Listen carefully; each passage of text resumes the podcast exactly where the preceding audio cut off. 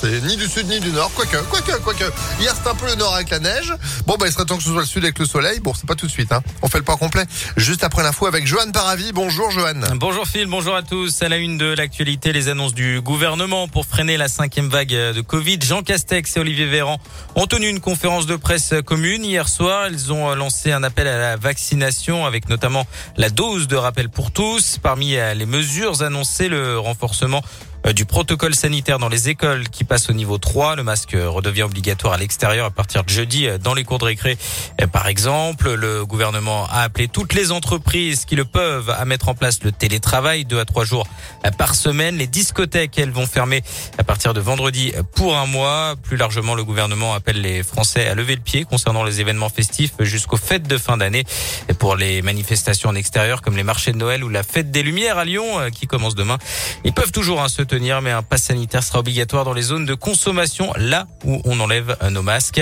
Enfin, concernant la vaccination euh, des enfants, elle débutera le 15 décembre pour les enfants à risque. Elle pourrait être euh, élargie à tous ceux âgés de 5 ans et plus d'ici la fin de l'année sur la base du volontariat. Notez que les HL ont déclenché hier leur plan blanc avec la déprogrammation des opérations non urgentes pour assurer l'accueil des malades Covid notamment. Du nouveau à venir sur le réseau TCL, le Citral a présenté hier les tracés des futurs euh, trams T9 et T10 qui entreront en service en 2025 et 2026. Une concertation s'est déroulée pendant trois mois afin de déterminer le parcours exact des deux nouvelles lignes, mais aussi le nombre de stations. 2400 personnes ont contribué à dessiner les deux tracés. Le T10 partira de Vénissieux pour rejoindre la Garnier via Saint-Fond. Le T9 euh, lui reliera Vaux-en-Velin à Charpennes en passant par Villeurbanne en 2030 il devrait pouvoir transporter entre 27 et 36 000 voyageurs. Une bonne nouvelle pour la commune de Vaux-en-Velin puisque le nord et le sud de la ville vont être reliés. La maire vaudaise, Hélène Geoffroy, s'en réjouit.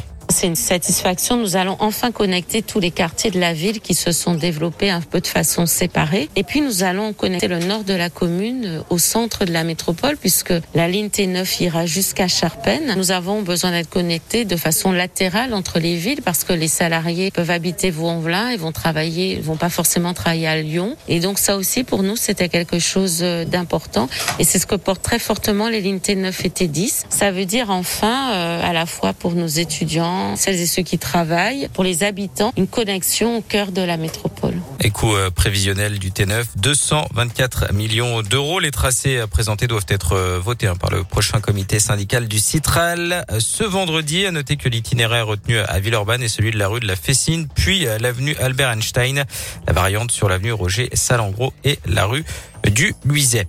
Un téléphone euh, portable retrouvé dans la cellule de Nordal Lelandais à la prison de Saint-Quentin-Falavie en Orisère. La découverte a eu lieu hier lors d'une fouille inopinée de sa cellule. Euh, reste maintenant à savoir comment il a pu euh, se le procurer avec et avec qui il a pu être en contact. Rappelons que l'ancien militaire est placé à l'isolement. Les investigations sont en cours. Nordal Lelandais sera jugé à partir du 31 janvier prochain. On le rappelle pour le meurtre de Maïlis. Il avait été condamné à 20 ans de prison pour avoir tué Arthur Noyer en 2017. Et puis du sport et du basket au programme ce soir. L'Asvel se déplace à Monaco pour un gros choc en championnat. Le coup d'envoi, ce sera à 18h. Eh ben, c'est noté. Merci beaucoup, Johan. L'info à tout moment avec l'application Impact FM et puis impactfm.fr. Vous êtes de retour à 8h. À tout à l'heure. À tout à l'heure, 7h34. Météolion.net